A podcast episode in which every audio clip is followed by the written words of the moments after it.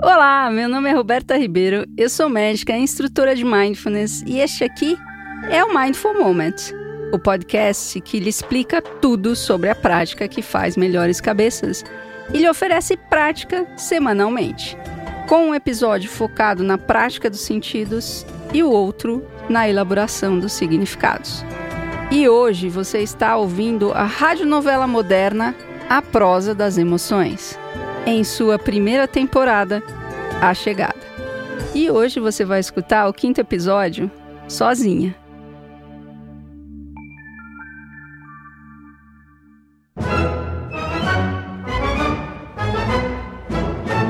Pelo canto de olho, Paloma observou a irmã se afastar.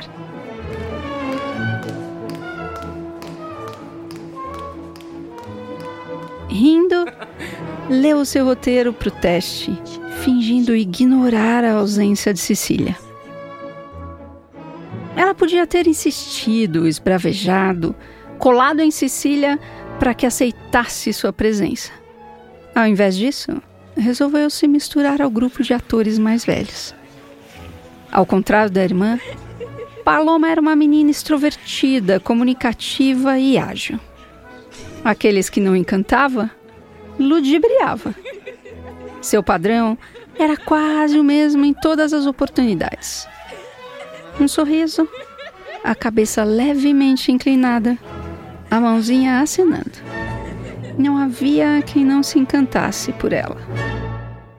Exceto Cecília. E agora também Sebastião. A recusa em aceitá-la, o rosto fechado do diretor de teatro muro erguido entre ele e Paloma assustava. Lembrava a forma como Cecília se afastava para estudar. Lembrava a forma como Cecília se destacava. E lembrava a forma como Cecília, sempre Cecília, sempre se saía melhor em tarefas individuais. Paloma não era assim. Quer dizer, podia imitar os trejeitos da irmã, ficar quieta e estudar, mas só se logo depois envolvesse todos com sua alegria.